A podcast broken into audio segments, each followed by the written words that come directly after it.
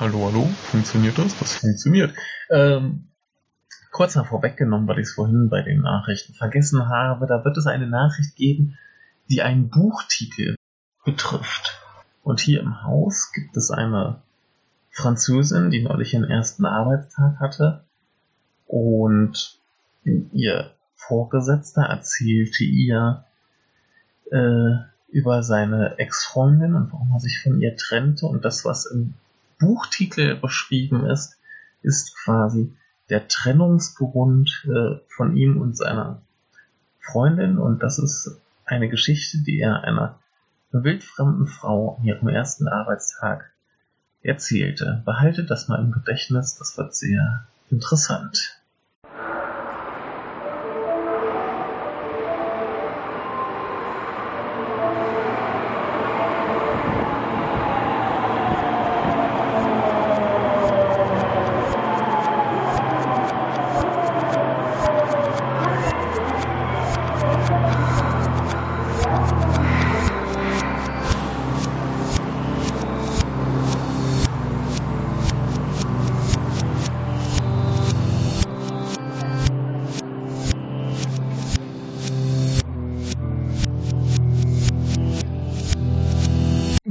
Tag und huldigt dem Aal, denn er gleitet durch die Lüfte. Äh, herzlich willkommen, verehrte Damen und Herren, hier sind wir wieder äh, bei meiner Japan-Berichterstattung. Ich bin immer noch nicht losgeflogen.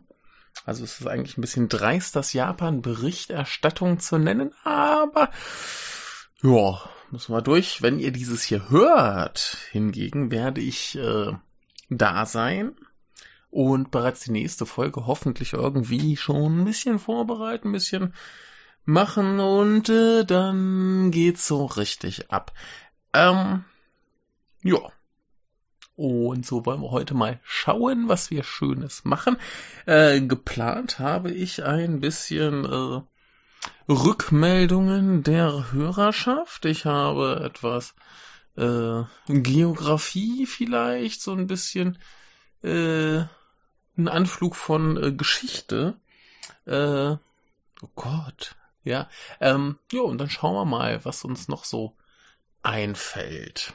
Kommen wir also erstmal zum, zu den Rückmeldungen des äh, Publikums.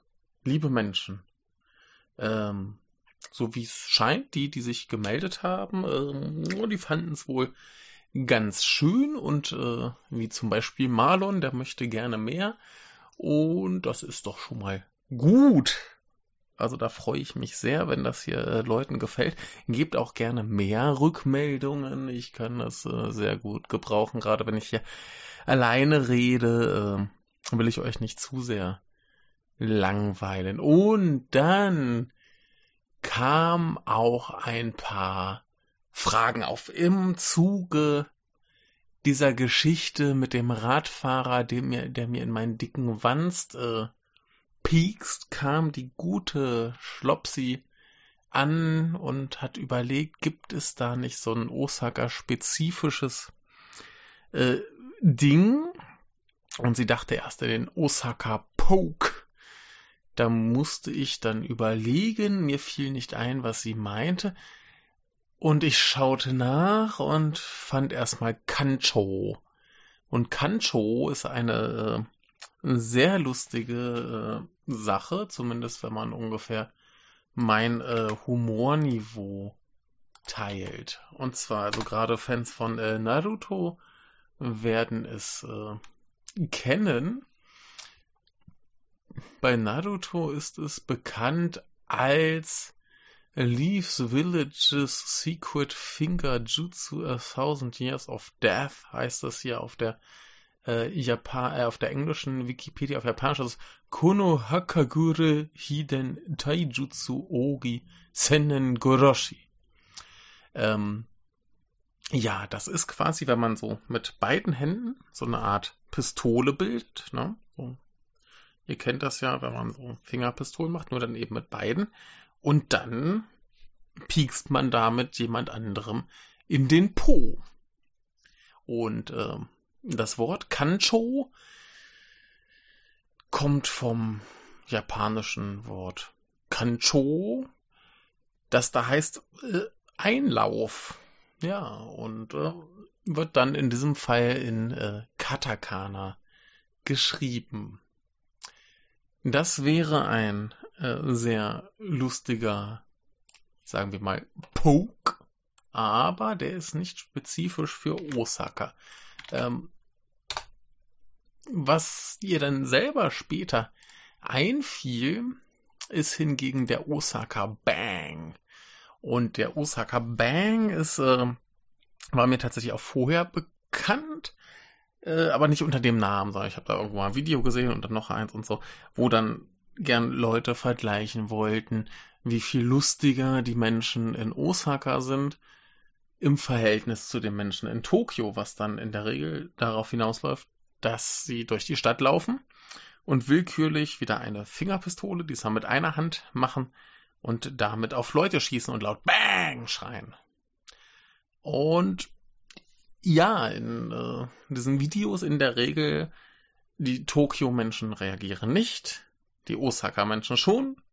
Ähm, ja, genauso wie es dann manchmal so Sachen gibt, wie zum Beispiel mit einer Aubergine zu Leuten zu gehen und sagen, ah, Telefon für sie. Ja, also gab es irgendwo mal ein sehr schönes Video, wo die Leute aus Osaka dann fleißig telefonierten und so weiter. Ich habe da viel Spaß dran. Ich mag so einen Blödsinn. Ähm, ihr könnt euch mal dieses Video, das Schlopsi dann rausgesucht hat, äh, euch anschauen.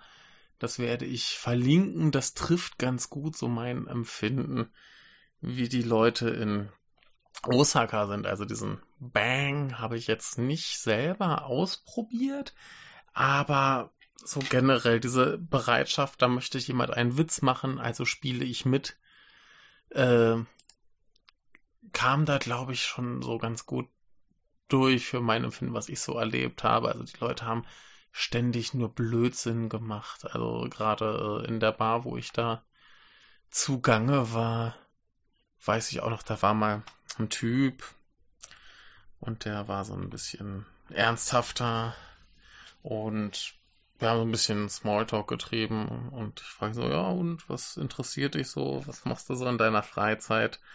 Hobbys, so das Übliche, was man so fragt und er guckt sehr ernst und guckt und sagt, Leben. Und ich glaube, der fand das saulustig. ähm, ja, und also Quatsch. Also, äh, da wurde immer ganz viel Unsinn getrieben und das war auch so, so mein Eindruck von den Leuten dort. In dem Video sieht man dann auch eine, die dann ganz offensichtlich äh, einfach nur auf jede Frage, die sie gestellt bekommt, ganz großen Quatsch antwortet und das ist ganz wunderbar. Genauso wie ähm, dann gefragt wird, woher das eigentlich kommt, dass die Leute in Osaka so lustig sind und sie schieben es auf die Showa-Zeit.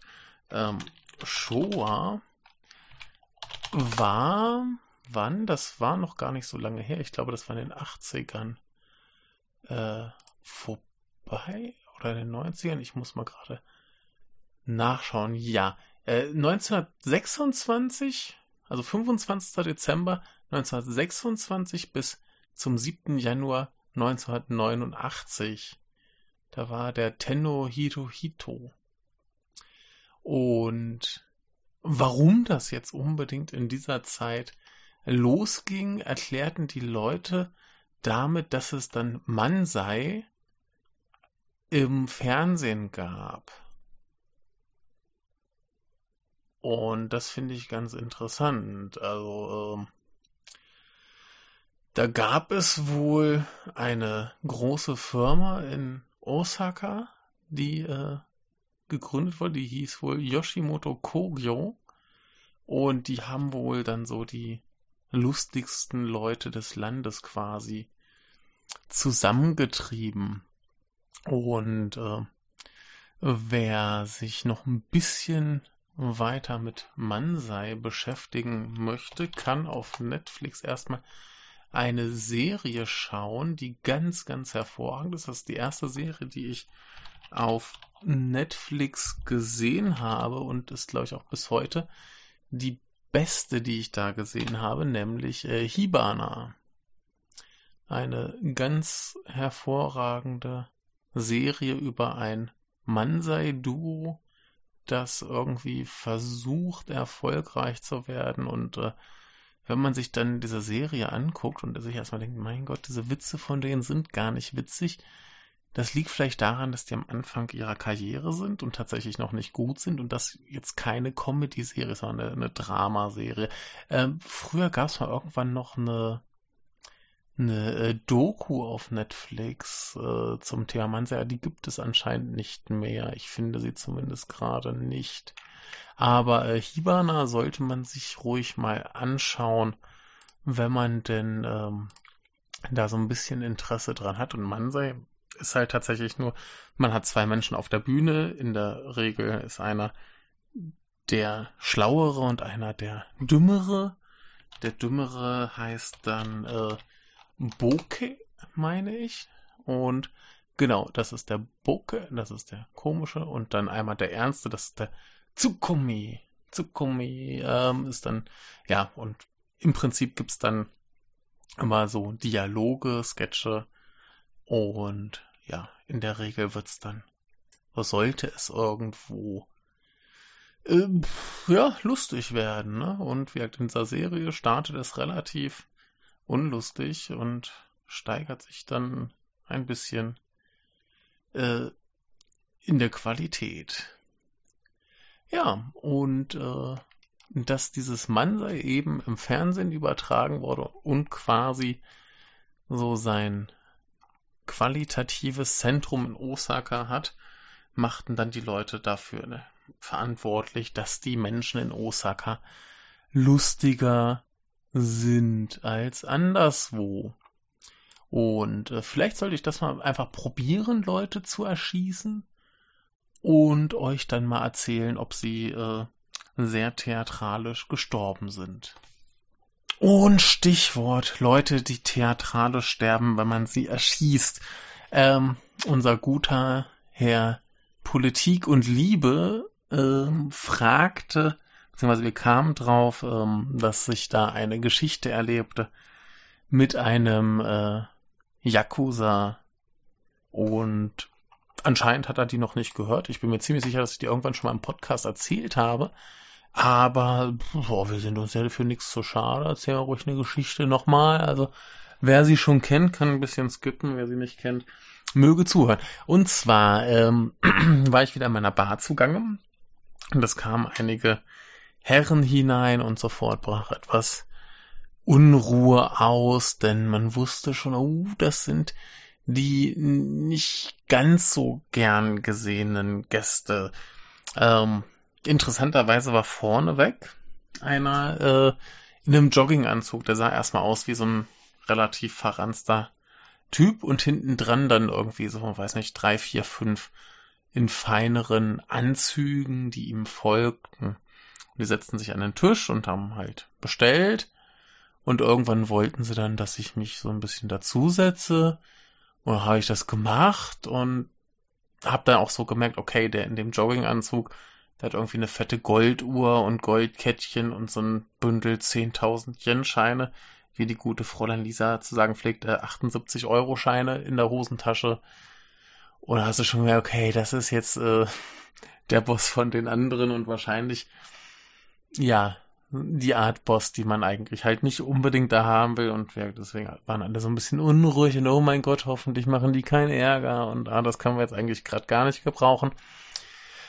Und das Ende vom Lied war, der wollte dann da gemütlich sitzen und ein trinken und mit seiner Maschinengewehr-App auf dem Handy rumprollen. Dann war da irgendwie so ein, konnte man zwischen verschiedenen Gewehren wählen und dann war da halt ein Bild und wenn du drauf gedrückt hast, hat's ordentlich äh, geknallt. Ja, ist das nicht schön? Und wo wir gerade bei Geschichten sind. Die gute Fräulein Lisa hat gefragt, ob ich denn auch in der ersten Folge, sie hatte sie offensichtlich noch nicht gehört, die Geschichte von den neuen Schuhen zum dritten Mal erzählte. Und das tat ich nicht. Also muss ich sie jetzt ein drittes Mal erzählen. Denn sie möchte das gern so. Also wieder, falls ihr diese Geschichte schon kennt und nicht nochmal hören wollt, etwas skippen und dann ist vorbei. Ansonsten dauert sie auch nicht so lange.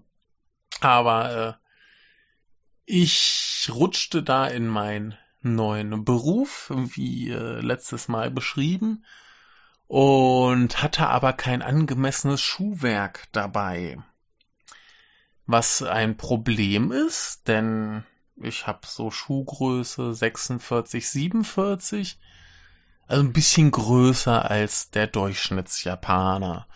Und ich ging in ein Schuhgeschäft und hatte Glück, denn ähm, die hatten zwar keine Schuhe in meiner Größe, aber da die Fashion-jungen Japaner zu ihren Anzügen gerne äh, Clownsschuhe tragen, also so übergroße Lederschuhe, äh, fallen die Dinger einfach so groß aus, dass ich da mit meinen äh, Riesenfüßen da doch noch irgendwie reinpasse und die tragen kann. Und dann habe ich ein paar Schuhe erworben, das größte, was wir fanden. Und dann passte ich da halt irgendwie rein. Und ähm, ja, dann habe ich die halt angezogen und es war nicht so bequem und die Mutter vom Chef sah mich und wusste sofort, was Sache war und fragte so, ja, wo drückt's denn bei den neuen Schuhen? Und dann zeigte ich ihr die Stellen, wo es drückt und sie legte ein Lappen hinein und hämmerte mit einem Hammer so lang drauf rum, bis man sie tragen konnte. Und die gute Lisa fragte mich neulich während einer Aufnahme einer anderen Folge, die wahrscheinlich irgendwann nach dieser hier erscheinen wird, ähm, was denn das eigentlich für Jingles sind, ob ich da irgendwie unseren Standard-Jingle rückwärts gespielt habe oder so. Äh, nein, äh, das ist nicht so. Rückwärts gespielt wird da so manches. Ähm, aber nicht unser Standard-Jingle. Ich habe das jetzt mal so provisorisch aus Kram, das ich hatte, gebastelt. Also das kann gut sein, dass ich die irgendwann auch noch austausche. Die sind jetzt halt mal da, werden erstmal benutzt. Ähm, aber prinzipiell, wer mir auf Twitter folgt, hat vielleicht mitgekommen, äh, mitbekommen, die erste Zeit, die ich jetzt hier äh, überbrückte zwischen Uni und Arbeit, ähm, da habe ich äh, öfter mal auf Twitter geschrieben, dass ich hier irgendwie so versuche, Musik aufzunehmen und so. Und da sind das so ein paar kleine Schnipsel draus, unterlegt mit ein paar Original Osaka-Geräuschen. Und äh, ja, wie gesagt, nichts Dolles. Das ist auch alles eigentlich noch nicht fertig. Da will ich noch 700 Jahre dran rumschrauben, bis es wirklich gut klingt. Also die eigentliche Musik bei den Jingles wäre, schauen wir mal, ich glaube, wenn ich vor Ort bin, dann werde ich einfach noch schön irgendwie äh, Geräuschkulisse aufnehmen und daraus dann was Schönes bauen und dann vielleicht einen schönen fetten Beat oder so. Vielleicht auch was weniger Depressives als das, was da jetzt kommt. Ähm, nö, aber ich find's ganz okay für so mal provisorisch hingeschludert. Und äh, das kann ruhig bleiben.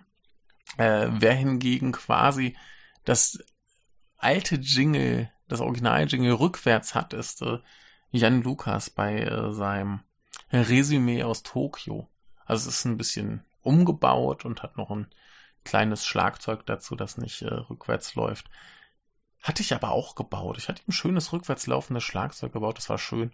Das wollte er nicht. Naja, egal. Ähm, da ist jedenfalls das äh, Standard-Jingle in rückwärts und ich habe hier einfach andere Sachen improvisiert.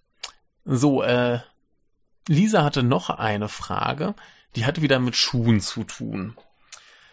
Und zwar fragte Lisa, wie alle eigentlich Schuhe kaufen. Und das ist eine sehr berechtigte Frage, denn das ist nicht ganz so einfach. Aber normalerweise ahlt der Aal ins Schuhgeschäft.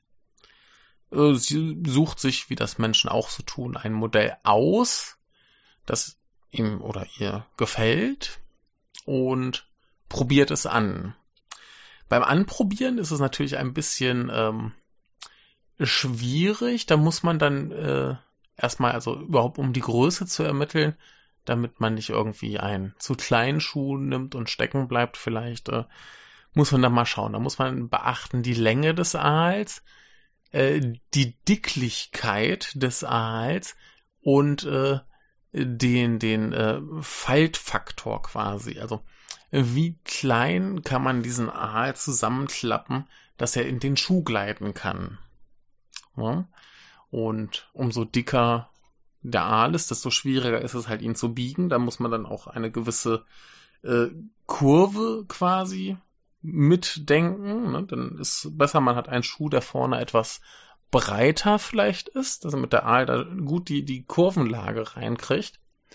Und ähm, ja, so ergibt das halt ein ziemliches Knäuel, wenn das ein langer, dicker Aal ist. Wobei ein dicker Aal wird, ja, wird eher so, so nur leicht gebogen, ein dünner Aal, der lässt sich eher so knoten. Und dann kann er besser in den Schuh hineinflutschen. Was natürlich etwas problematisch ist, ist, dass man Schuhe in der Regel nur im Paar kaufen kann.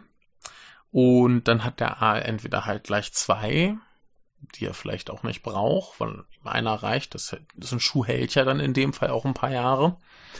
Ähm, oder ist es halt eher so eine Pärchenangelegenheit? Noch eine Sache äh, zum allgemeinen Gefühl der letzten Folge. Ähm, ich hatte teilweise auch, als ich es dann nochmal nachgehört habe, so das Gefühl, uh, vielleicht doch ein bisschen arg äh, die Hosen runtergelassen, aber äh, Johannes bedankte sich sehr dafür, dass ich äh, über mein Leid eine angemessene Arbeit zu finden so äh, offen sprach und dass, äh, dass er sich da verstanden fühlt. Und das freut mich sehr. Und dann war es anscheinend nicht ganz so schlimm, dass ich da einfach mal so alles raushaue. Ähm, Sebastian äh, hatte noch Fragen. Ich weiß gar nicht mehr, in welchem Kontext das kam. Ähm, ich glaube, das war irgendwie, dass ich irgendwo auf Twitter erwähnte, ah, hier äh, Zeug für die Liste und dann kam er irgendwie drauf. Auf jeden Fall hat er auf Twitter irgendwann diese zwei Fragen gestellt. Ich weiß nicht, ob spezifisch für diesen Podcast gedacht war. Ich werde sie einfach hier beantworten. Und zwar geht es da um ganz praktische Sachen, nämlich Deo und Klopapier. Äh, das Toilettenpapier in Japan ist in der Regel relativ dünn, also gern einlagig und äh, manchmal auch ein bisschen rauer. Ich weiß gar nicht genau, ob man da auch so eher dazu tendiert, so kleine, das so, so zu Kügelchen zu machen und dann damit äh, rumzuhantieren. Ähm, bin ich mir gar nicht ganz sicher, aber auf jeden Fall äh, ist das Standard-Toilettenpapier dort eher das einlagige.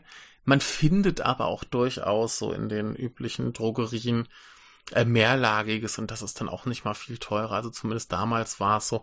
Das ist kein Problem. Eher ein Problem äh, scheint Deo zu sein. Also als er das gefragt hatte, hatte ich nur noch im Sinn, okay, ich hatte in Japan immer Deo und hatte auch nicht das Problem, dass es keins gegeben hätte. Aber ich hatte auch noch im Sinn, dass äh, Japaner tendenziell eher kein Deo benutzen. Und jetzt habe ich einfach nochmal nachgeschlagen und habe tatsächlich ähm, auch gefunden, dass da anscheinend die Körpergerüche etwas äh, milder ausfallen als zum Beispiel in unseren Regionen. Und äh, es gibt aber durchaus ausreichend Deo, dann halt tendenziell eher geruchslos oder eben längst nicht so stark riechend wie in äh, wie wir es kennen. Und ähm, ja, es gibt aber anscheinend auch genug äh, Geschäfte. Hier hatte ich eine Liste gefunden, zum Beispiel mit äh, Costco, Amazon, äh, Foreign Buyers Club oder Donkey Shot, äh, die halt auch einfach dann ähm, ausländische Marken haben und die da ganz regulär verkaufen. Also wirklich hat noch so im Sinn, dass man vielleicht ein bisschen suchen muss. Aber prinzipiell gibt's das da. Man muss dann halt vielleicht ein bisschen rumprobieren, ein bisschen gucken, dass man vielleicht ähm, eins findet, das entsprechend riecht, äh, wie man das äh, möchte und ähm, ja, vielleicht ein bisschen testen und gucken. Aber ich glaube, wenn man da sucht, dann findet man problemlos was. Das äh, sollte eigentlich kein Ding sein. Oder man wäscht sich eben ausgiebig genug, dass es reicht. Aber äh, ich kenne es von mir, im Sommer kann das schon mal ein bisschen knifflig werden. Aber äh, ja, wie gesagt, es geht irgendwie. So, das waren soweit erstmal die ersten äh, Rückmeldungen. Äh, kommen wir mal zum eigentlichen Thema. Äh, wo will ich da überhaupt eigentlich hin? Also generell ist hoffentlich jedem klar, wo äh, Japan liegt, und zwar im Pazifik, da so vor Korea und Russland. Ich glaube, ein bisschen China ist da vielleicht auch noch so wie direkt davor, aber so da ganz im Osten von hier aus gesehen, also hier im Sinne von Deutschland. Äh, wie ich hier gerade sehe, ist es nach Indonesien, Madagaskar und Papua-Neuguinea der viertgrößte Inselstaat der Welt. Er besteht aus vier Hauptinseln und ganz, ganz vielen kleineren Inseln. Ähm, ganz im Norden ist da von diesen, also bei den vier Hauptinseln ist ganz im Norden Hokkaido, wo es äh, im Winter arschkalt wird und ordentlich Schnee gibt. Und ähm, südlich davon ist so die größte Insel, das ist Honshu. Ähm, ein bisschen südwest, also Honshu ist diese, diese große Banane. Ne? So ein bisschen bananig und liegt da so, biegt sich von Osten nach Westen und am südwestlichsten Ende ist einmal so ein bisschen südlich drunter gelegen Shikoku und ein bisschen noch daneben äh, Kyushu. Und äh, Osaka befindet sich auf der Banane quasi nach dem Linksknick. Ne, Tokio ist da quasi ganz im Osten am Rand, quasi am, am südöstlichen Rand der Banane. Und wenn man von da aus ein Stück weit nach Westen fährt, ich glaube so knapp 500 Kilometer, äh, kommt man Richtung Osaka. Und Osaka ist gelegen in der Region Kinki oder auch Kansai genannt. Also gibt wohl kleinere Unterschiede bei Kansai und Kinki, aber ich glaube, weitestgehend ist es äh, identisch von der Region, die beschrieben wird.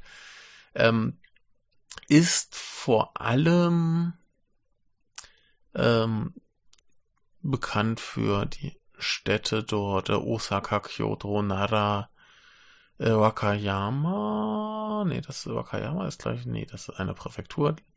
Äh, egal, jedenfalls zentral Kobe, Nara, Kyoto und Osaka. Das sind so die berühmten Kansai-Städte, die dann da so das Zentrum bilden. Da gehört noch ein bisschen was drumrum, aber das ergibt quasi die Metropolenregion Kinki, die dann auf Japanisch heißt Kinki Dai Toshiken. Und ähm, ja.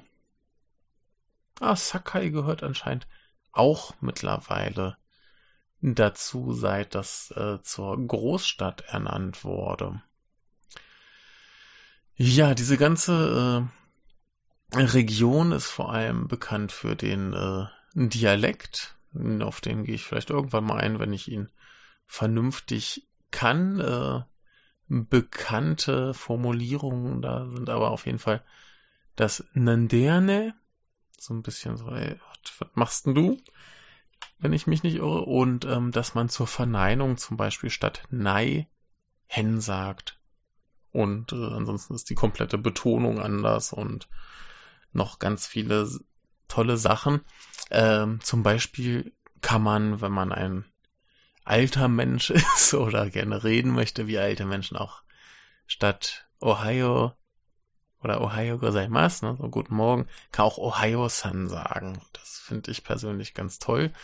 Als ich das mal tat, wurde mir auch vorgeworfen, dass ich so lieber nicht äh, reden sollte, weil ich dann eben klinge wie ein uralter Kreiser. Mensch, ähm, genau.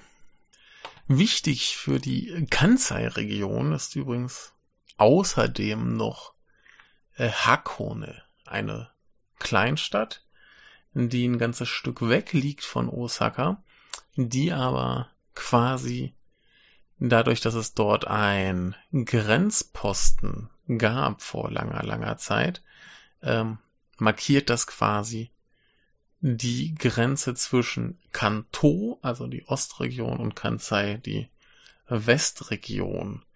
Und da ging quasi der Tokaido, das ist eine äh, Straße, die quasi Tokio und damals äh, Kyoto verband. Sehr, sehr äh, wichtig. Ich war nicht da, aber vielleicht sollte ich da mal hinfahren, mal angucken, wo die Grenze war. Kommen wir aber zu äh, der Stadt Osaka direkt. Also auf Japanisch würde man sagen Osaka-shi. Und ist wahrscheinlich so die größte, also was heißt wahrscheinlich ist die größte Stadt in der Region. Ähm, hat eine Fläche von 223, mhm, 223 Quadratkilometer und hat eine Bevölkerung von 2.668.586 Menschen. Äh, die Metropolenregion äh, schafft es dann aber auf 19.341.976. Schon eine ganze Menge. Ähm, dann ist diese Stadt eingeteilt in 24 ähm, Kus, also so Verwaltungsbezirke, die ich ganz kurz verlesen werde. Abenoku, Asaiku, Chuoku, Fukushima-ku, Higashinariku, Higashi Sumiyoshi-ku, Higashi Yodogawa-ku, Hiranoku, Ikunoku, Jotoku, Kitaku, Konohanaku, Minatoku, Miyakojimaku, Naniwaku, Nishiku, Nishinariku, Nishiyorogawaku, Suminoeku, Sumiyoshiku, Taishoku, Tenojiku, Tsurumiku, Yorogawaku. So, das äh, werdet ihr euch eh nicht merken. Ähm, wichtig ist für mich äh, Hiranoku, wo ich nämlich erstmal wohnen werde. Und das ist quasi das Südostende von Osaka ähm, ist für mich ganz praktisch, denn arbeiten werde ich nicht in ähm, Osaka Stadt, sondern in Higashi Osaka. Das ist quasi eine extra Stadt, die direkt angebaut ist, also gehört halt zur Metropolenregion. Ähm, wurde am 1. Februar 1967 gegründet in dem drei kleinere Städte, nämlich Fuse, Kawachi und Hiraoka, einfach zusammen fusionierten und eine Stadt bildeten. Fuse kann ich euch gleich sagen, das ist so ein bisschen äh, das äh, zwielichtige Viertel, wo man nachts äh, betrunken durch die Straße geht und dann eine äh, Massage in Häkchen angebieten, äh, angeboten bekommt. Aber da geht zum Beispiel auch die Kintetsu-sen, also der Zug quasi von der Innenstadt Osakas nach Nara rüber. Das ist eine ganz äh, schöne, wichtige Sache, denn nach Nara rüber kann man nur wollen, denn in Nara, wir wissen, gibt es Rehe und Rehe sind toll. Ähm, interessanterweise äh, gehört auch zu äh, Higashi Osaka, äh, Yao, und wenn ich mich nicht irre, kommt aus Yao äh, Takashi Miike und ähm, auch einen ganzen Haufen Yakuza. Ähm, hat immer noch so ein bisschen den Ruf einer, ja, ne, so bisschen Gangster-Gegend. Genau, aber äh, auch schön, die äh, Flagge und das Emblem von Higashi Osaka sollen darstellen ein stilisiertes Hiragana Hi.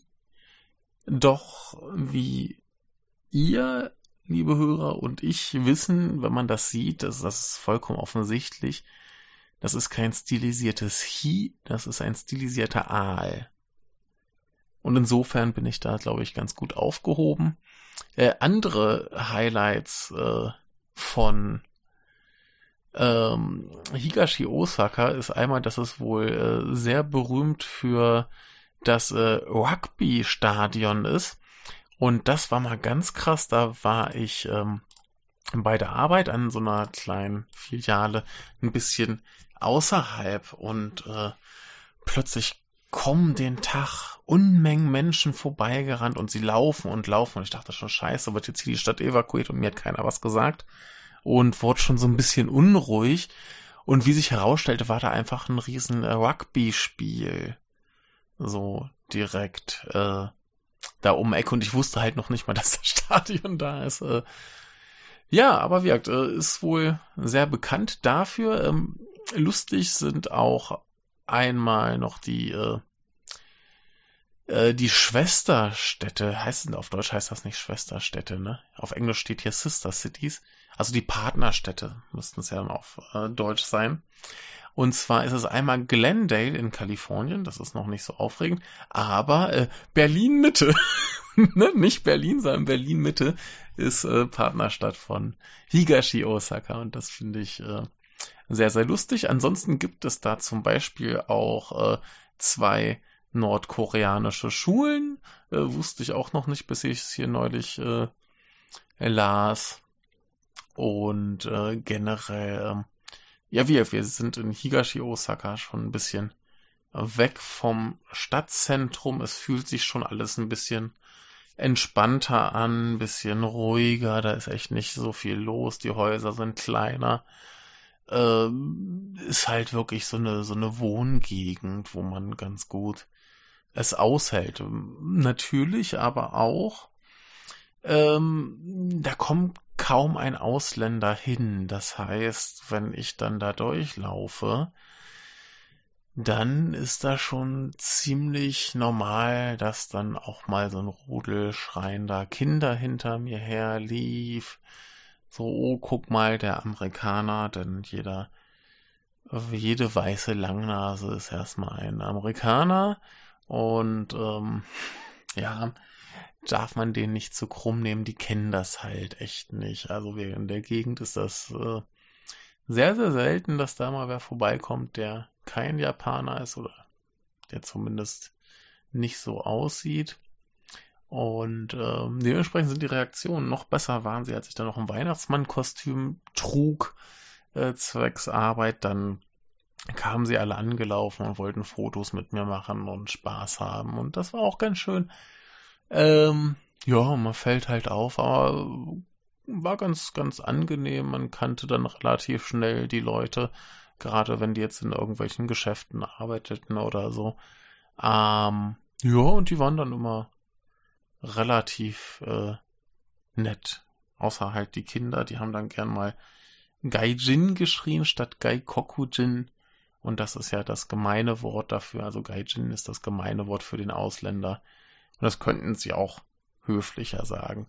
Ja, aber äh, der ist eine ganz ruhige, entspannte Gegend, wo man ganz gut äh, seine Zeit ohne Stress rumkriegt. Und man kann eben auch über diese Kintetsu-Bahn, die nach Nara fährt, auch ganz schnell ins Stadtzentrum kommen. So, schauen wir uns mal so ein paar Stadtviertel von äh, Osaka an. Also so Innenstadtviertel. Wir fangen einfach mal an bei äh, Tennoji. Ku. Und das Ding ist benannt nach dem äh, Shitennoji also das ist ein, ein quasi der Tempel der vier Himmelskönige oder so. Er ist jedenfalls, wie es aussieht, der erste buddhistische Tempel in Japan und tatsächlich äh, relativ äh, interessant und spektakulär. Da gibt's schöne Dinge zu sehen, da gibt's auch schöne Feste im Sommer. Äh, gutes Ding. Dann haben wir da noch einen relativ bekannten Shinto-Schrein, den Ikukunitama-Schrein. Und wir haben den äh, Ishinji, äh, noch einen buddhistischen Tempel. Und und das war jetzt nicht der, der ich dachte, aber zum Beispiel hat da 1614, äh, 1615 anscheinend äh, Tokugawa Ieyasu während der äh, Belagerung des Schlosses von Osaka durchaus kampiert und ähm, der Kabuki-Schauspieler Ichikawa Danjuro der Achte äh, wurde dort äh, 19, äh, 1854 äh, begraben. Also immerhin spannende Dinge zu sehen. Und äh, in Tennoji ist noch der Tennoji Park, wo es wohl ein Kunstmuseum gibt. Da sollte ich vielleicht mal hingehen und den äh, Zoo. Und in der Gegend äh, sind auch ganz viele Obdachlose, die da schlafen. Das ist jetzt vielleicht nicht so die Sehenswürdigkeit. Und äh, direkt neben Tennoji ist äh, Shinsekai. Und Shinsekai ist äh, irgendwie ganz schön lustig. Denn Shinsekai heißt quasi neue Welt und ähm, wurde im Süden Osakas erbaut äh, 1912 und der nördliche Teil wurde New York nachempfunden und der südliche Teil äh, Paris. Und ähm, das hat sich leider seitdem kaum äh, entwickelt, ist wohl mittlerweile einer der ärmsten und äh, gefährlichsten Stadtteile Tokios und hat halt eher so einen 80er Jahre Charme. Also das ist äh, ganz schön äh, traurig dort. Aber da gibt's immerhin den äh, Tsutenkaku. Das ist so ein äh, Turm, der nicht ganz an den Tokyo Tower oder den Skytree rankommt, sondern der ist nur 103 Meter hoch und die Aussichtsplattform ist bei 91 Metern. Aber der ist immerhin noch irgendwie ganz niedlich, so ein bisschen äh, der kleine Bruder des Tokyo Towers, es, glaube ich, damals beworben. Ja, und dann haben wir äh, zum Beispiel äh, Namba. Namba hm, verteilt sich so ein bisschen auf zwei ähm, Bereiche der Stadt, äh, Chuo und Naniwa. Naniwa hieß damals auch die Stadt, als äh, da quasi dass die äh, Landeshauptstadt war, ist jetzt hier quasi ein Teil von Osaka geworden. Und äh, Namba ist eins von zwei großen äh, ja, Unterhaltungs- und Einkaufszentren in äh, Osaka, die sich tatsächlich relativ äh, stark unterscheiden. Das andere ist äh, Umeda und Umeda hat eher so historisch gesehen den Stellenwert von so einem Handels- und Geschäftsviertel, während Namba eher so das Arbeiterviertel war. Und ein bisschen so sehen die auch heute noch aus. Ähm, ich glaube, Namba ist tatsächlich das bekanntere von beiden. Da ist zum Beispiel ähm, hier Dotonbori, wo man auch ganz bekannt äh, über den Fluss gehen kann, wo dieser Glikoman äh, läuft, also dieses, dieses Bild von der Läuferfigur.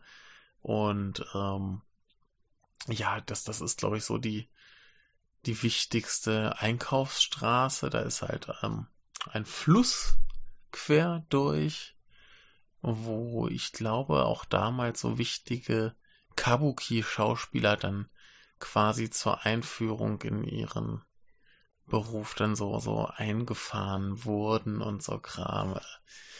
Ganz spektakulär und ähm, da kann man sehr, sehr gut essen gehen. Da gibt's viele kleine Geschäfte.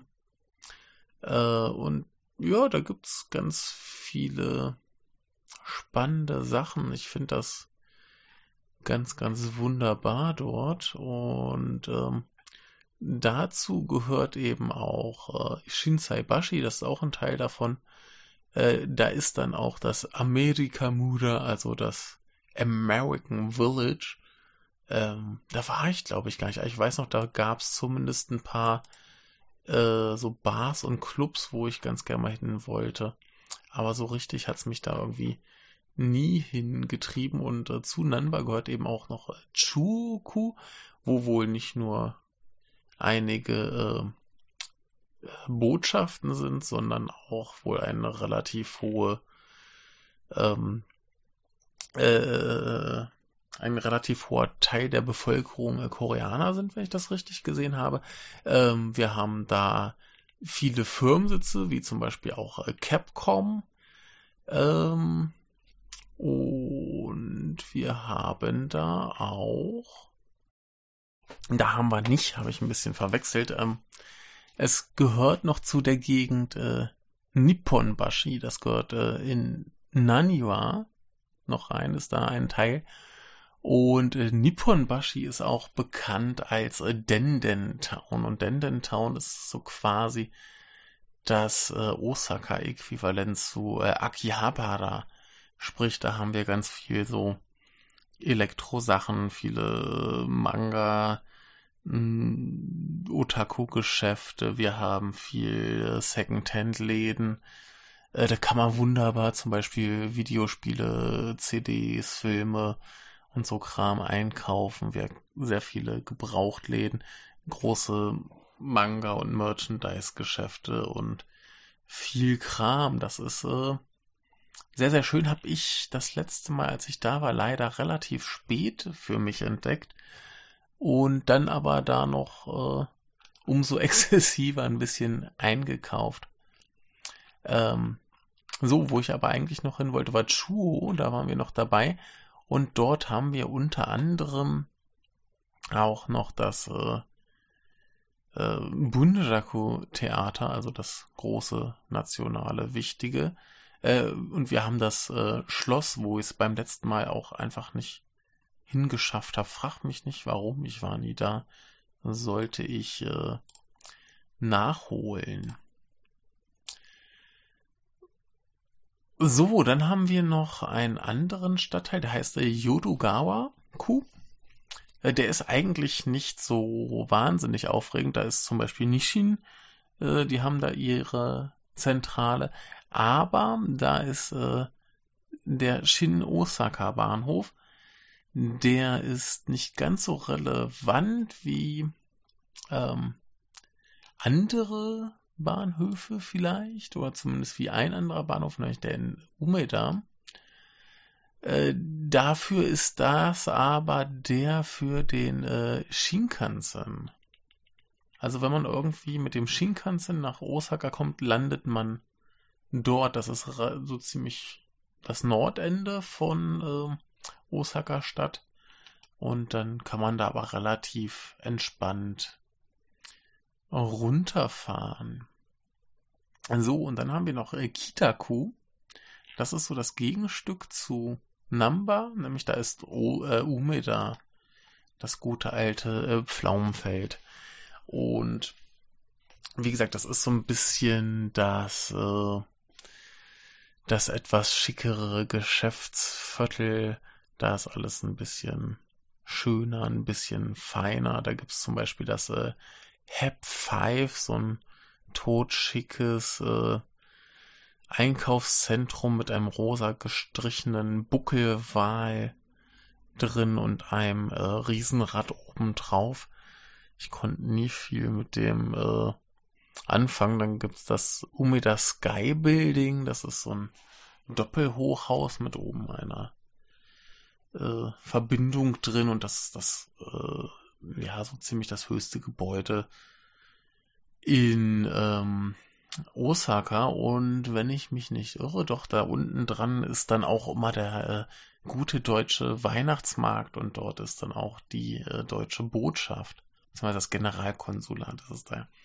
Ähm, Was interessanter ist an Umeda, der ganze Kram oben, das war mir immer so ein bisschen, weiß nicht, zu fein, nicht so mein Stil. Ähm, ich war da dann meistens nur zu so ein paar Konzerten, da war ein Club, wo, oder so eine kleinere Halle, wo ich dann irgendwie zweimal war, aber ja, äh, interessanter ist tatsächlich beim Bahnhof, wo es eine sehr, sehr große unterirdische, äh, unterirdisches Einkaufszentrum gibt. Also da ist, kann man ewig laufen und sich ewig verlaufen. Das habe ich sehr gut geschafft. Ich habe da Talent für.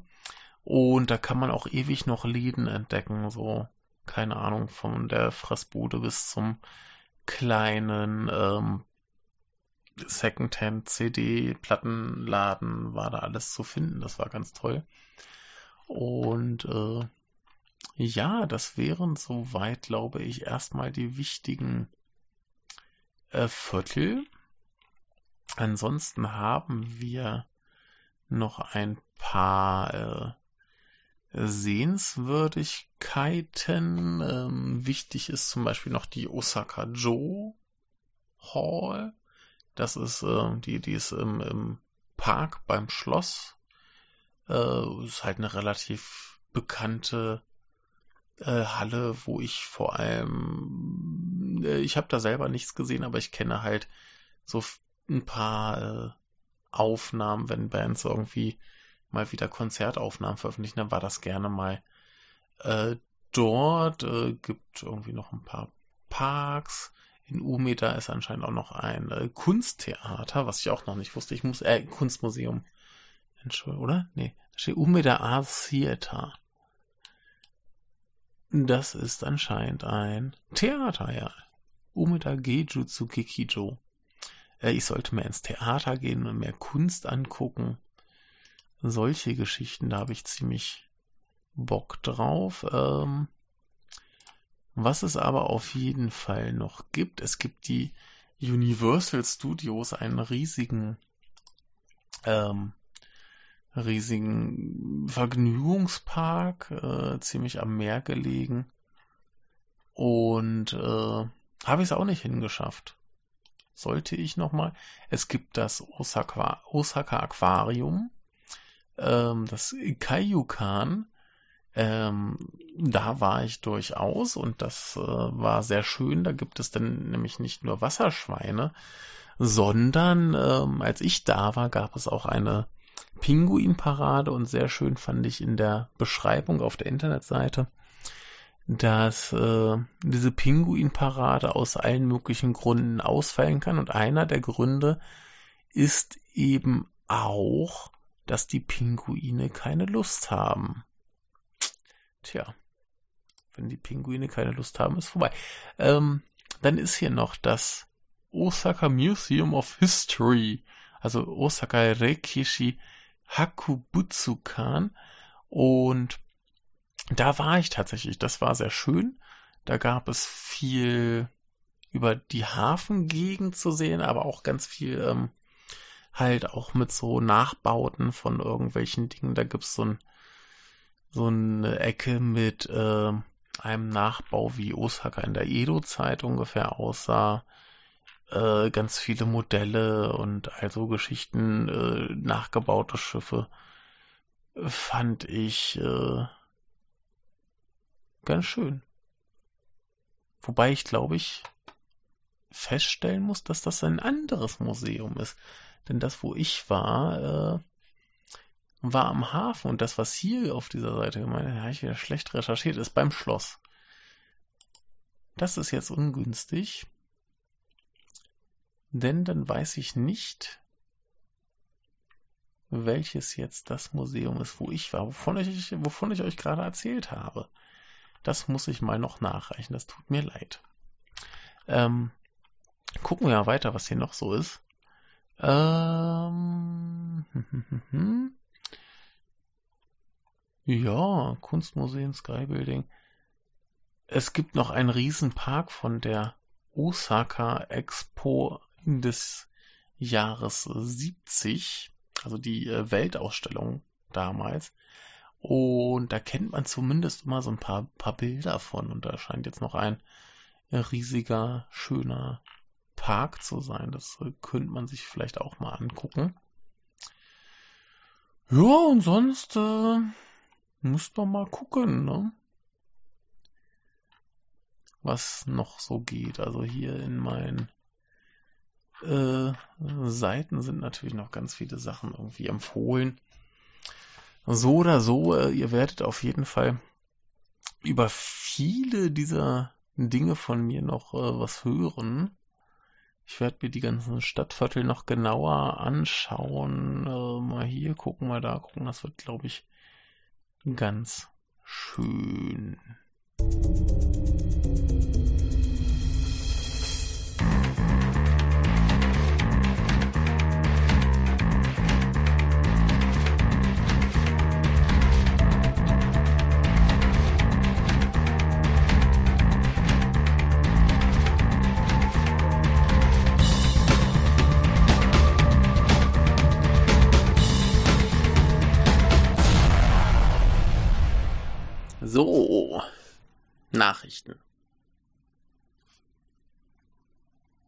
Ja, ne, also ich hatte ja angekündigt, dass ich äh, trotz Wochenrückblicksende zumindest die guten nahe Japan-Nachrichten dann hier mit reinquetsche.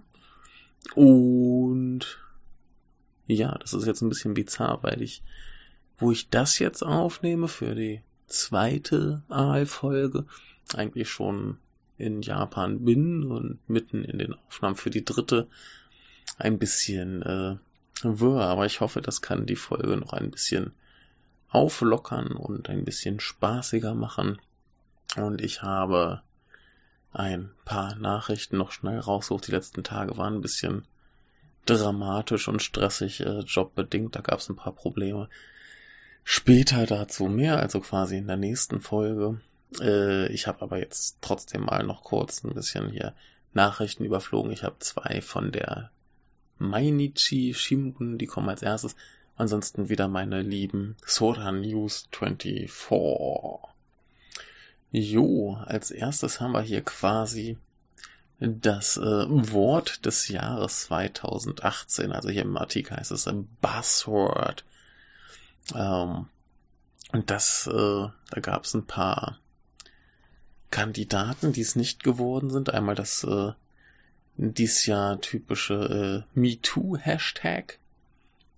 Dann Saigai no Atsusa, also die, äh, hier ist es übersetzt als Disastrous Heatwave, also ja, die, die, die katastrophale Hitzewelle.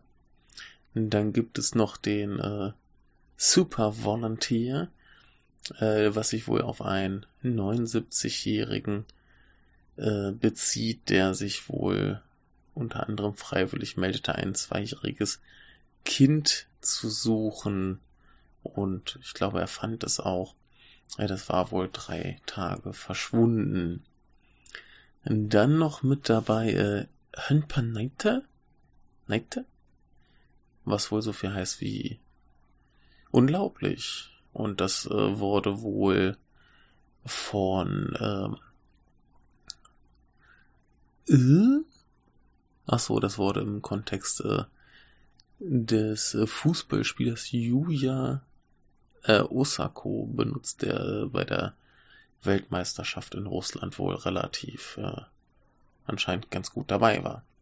Ja, aber Wort des Jahres war Buzzword des Jahres wurde Sodane äh, also so ein bisschen modifiz modifiziertes Soda, ne? Das hier übersetzt ist als That's it. Hat wohl die äh, Curling-Frauenmannschaft äh, benutzt, die wohl dann bei den Winterspielen äh, Bronze gewann.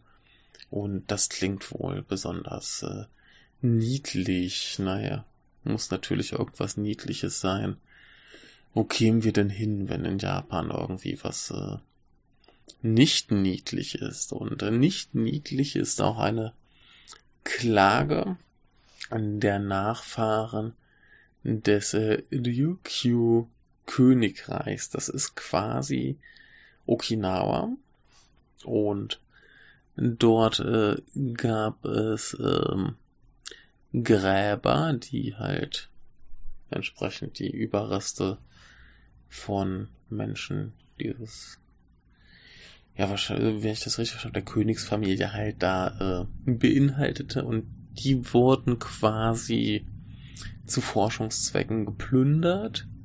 Also geplündert, ne? Äh, das Wort wird so wahrscheinlich in dem Kontext da nicht benutzt, aber effektiv wurde es geplündert, die Überreste wurden mitgenommen äh, zur Kyoto-Universität und ähm, ja, jetzt wird geklagt, dass diese Überreste wieder übergeben werden sollen. Also die sind wohl aus dem 14. und 15. Jahrhundert und äh, ja, hätte man gerne wieder zurück, die Vorfahren. Äh, muss man mal sehen, es gab schon Klagen ähnlicher Art äh, von Hokkaido, wo dann halt Ainus äh, geklagt haben, dass dort in ähnlicher Form äh, ja entnommene Überreste oder andere Dinge zurückgegeben werden. Muss man mal sehen, was draus wird. Und dann äh, werde ich in der nächsten Folge über einen sehr lustigen Supermarkt reden, zu dem ich äh, neulich gegangen bin und einen sehr fragwürdigen Burger bekam. Der heißt äh, Tamade. Und überrascht mich überhaupt nicht. Äh, der Chef von dem Ganzen, also das ist wohl so eine Kette hier in der Gegend, und der Chef von dem ganzen Laden, der ist wohl so ein bisschen ein zwielichtiger äh, Geselle. Also da äh, wurden schon äh, nicht japanische Angestellte äh, ausgebeutet, äh, indem zum Beispiel Studenten, die da jobben wollten, viel zu lange arbeiten mussten und also Späße. Und hier fallen wieder gerade Sachen um. Und äh, ja, jetzt kam halt raus, dass dieser Herr ähm, quasi Geschäftsräume an die Yakuza vermietet hat, wohl wissend, dass die da halt Prostitution betreiben wollen. Und äh, das ist halt nicht so ganz äh, schnieke hier. Ne? Prostitution ist, soweit ich das weiß, immer noch verboten. Und äh, ja, Geschäfte mit den Yakuza machen macht sich auch nicht so gut. Ja, aber äh, trotz allem ein lustiger Supermarkt, aber da habe ich, glaube ich, schon in der anderen Folge drüber geredet. Das ist ein bisschen schwierig, wenn ich die andere Folge so stückchenweise aufnehme. So ein bisschen, ah, heute habe ich dies erlebt, heute habe ich das erlebt. Und äh, bin ich mir schon gar nicht mehr sicher, was ich wann, wie, wo schon aufgenommen habe. Äh, das wird abenteuerlich. Schauen wir mal, wie sich das so gestaltet. Dann äh, ja, haben wir was anderes äh, rechtlich problematisches, nämlich äh, die Störung von ja, Geschäftsabläufen in Buchhandlungen. Also in Deutschland würde man da wahrscheinlich äh, fast schon Klage wegen sexueller Belästigung äh, draus machen können. Aber das Problem ist, es gibt ein Buch, das heißt wohl Otto no Shimpo go Hairanai. Warum da Go steht, weiß ich nicht. Da müsste doch wahrscheinlich eher Ga sein. Jedenfalls äh, die Übersetzung My husband's dick doesn't go in. Und jetzt finden das ein paar Typen super lustig, in irgendwelchen Buchhandlungen anzurufen und da so lange komische Fragen zu stellen, bis dann eben die äh, weiblichen Angestellten diesen Titel vollständig laut sagen. Und das ist natürlich ein bisschen äh, unangenehm, das so sagen zu müssen. Ähm, ja, wie gesagt, das äh, fällt wohl wahrscheinlich unter so einen relativ weitreichenden Begriff der Störung von äh, Geschäften und Geschäftsabläufen. Zumindest wenn man dann halt da irgendwie ewig lange und wiederholt und so. Na, wenn man da jetzt einmal fra äh, anruft und fragt, ja, wie hieß denn nochmal dieses eine Buch von diesem einen Autor, was gerade so beliebt ist, dann äh, wird es wohl schwierig, da irgendwas klagen zu können. Aber äh, ja, da kann wohl eine Strafe von drei Jahren Gefängnis oder 500.000 Yen, letzteres sind hier umgerechnet 4.400 Dollar bei rauskommen. Äh, ja, gut, also der Buchtitel wurde wohl gewählt, weil es thematisch eben darum geht. Und äh, ja, dumm gelaufen, würde ich sagen. Äh, andere schöne Sache, Rumiko Takahashi, wahrscheinlich am bekanntesten für äh, Ranma 1,5, hat jetzt äh, knapp 40 Jahre kontinuierlich Manga gezeichnet, hat wohl dieses Jahr Pause gemacht und nächstes Jahr kommt eine neue Reihe. Ist das nicht schön? Schauen wir mal. Ähm, Tokio kriegt auf der Yamanote-Sen, also auf der, der Bahn, die da quasi im Kreis um das Stadtzentrum fährt, die erste neue Haltestelle seit 1971. Das wird wohl heißen Takanawa Gateway und äh, ist in der Gegend Takanawa. Und ja, ist doch nett, dass dann mal eine Haltestelle mehr kommt. So. Anderes Problem in, in Matsuyama. Das ist, wo ist denn das? Das stand doch hier? Stand hier nicht. Na gut, äh, in Matsuyama ist ein kleines Problem. Da ist nämlich so dieses äh, Rathaus und obendrauf hocken viele Krähen und oder Raben, das ist hier nicht genau spezifiziert. Jedenfalls, äh, ja, sind die dann nicht erwünscht. Und jetzt hatte man den grandiosen Plan, einfach zu sagen, okay, wir könnten sie mit Licht anstrahlen nachts oder so. Nicht so super. Wir könnten, äh, die haben Angst vor äh, äh, Adlern. Kann man quasi so Adlerschreie oder? Äh, ja, kann man quasi so Adlerschreie da abspielen, dass die Angst kriegen. Aber nee, man äh, entschied sich, diesen Weg äh, so voll zu gehen und engagierte ein Adler namens Sui mit seinem menschlichen Helfer Yutaka Yasui. Denn wie es hier im Artikel zurecht steht, äh, so ein Adler kann ja schlecht selber Telefonanrufe entgegennehmen oder E-Mails beantworten. Da braucht er halt eine menschliche helfende Hand für. Naja. Jedenfalls äh, ist das wohl ein recht äh, profitables Geschäft, einfach quasi Adlertrainer zu werden, um dann äh, Krähen und Raben zu vertreiben. Denn äh, ja, die scheinen sich dann, wenn so ein potenziell stärkeres Vogeltier kommt, ähm, so zusammen zu rotten, in der Hoffnung, dass sie gewinnen. Und wenn dann aber sich der Adler davon nicht beeindrucken lässt, dann sind die schlau genug zu lernen, dass sie dann besser abhauen. Und als Abschreckungsmaßnahme wird hier noch präsentiert, so mit so einem äh, Krähen-Dummy, wie der Adler den quasi attackiert, äh, hochhebt und äh, zernichtet. Da hätte ich auch Angst, liebe Kinder. Ja, äh, dann haben wir hier noch, äh, ich habe glaube ich irgendwann bestimmt mal erwähnt, so betrunken hat man hier relativ viel Narrenfreiheit. Hier sind aber noch zwei Fälle, wo der Bogen ein bisschen überspannt wurde. Zum Beispiel einmal gab es bei einem abendlichen Trinkgelage von zehn Männern eine kleine Auseinandersetzung. Die haben angefangen, sich zu prügeln. Einer hat sich irgendwie eine Rippe gebrochen. Da ging ordentlich äh, Mobiliar zu Bruch. Ja, und was macht man in so einem Fall? Man ruft die Polizei. Das Doofe ist nur, dass diese zehn Männer eben alle von der gleichen Polizeistation waren. Hm, doof. Naja, muss mal schauen, was daraus wird. Äh, es wird wohl untersucht und irgendwas wird da wohl geschehen. Ich nehme an, nicht so schrecklich viel. Anderer Fall von äh, Trunkenheit während Also in diesem Fall sogar während der Arbeit. Das davor war ja nicht direkt während der Arbeit, nehme ich an.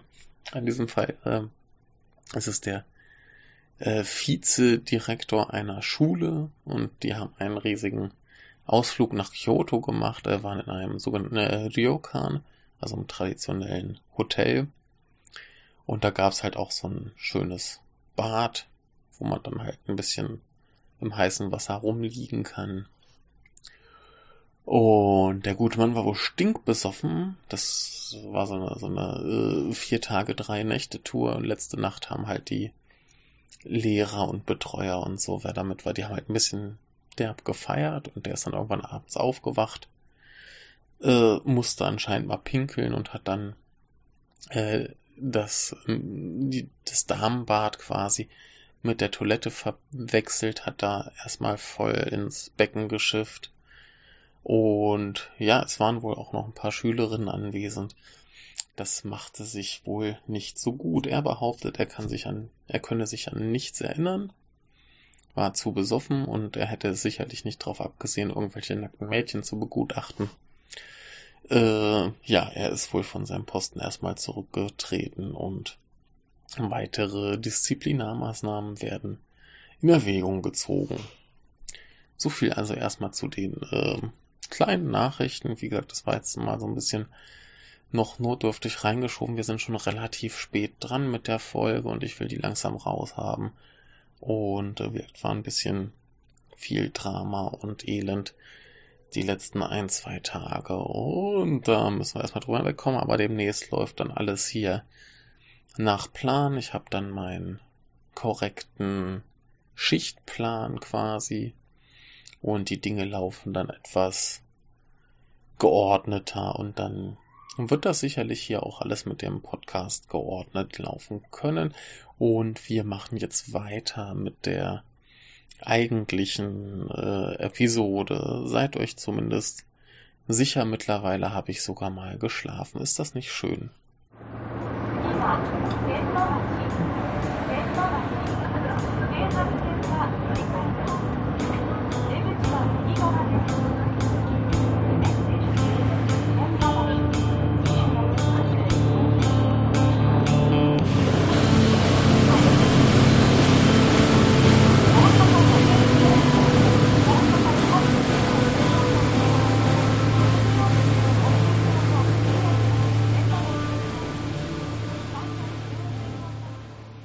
Was mich bei diesem ganzen Stadtgedöns aber jetzt noch ein bisschen äh, quälen wird, ist äh, die Logistik.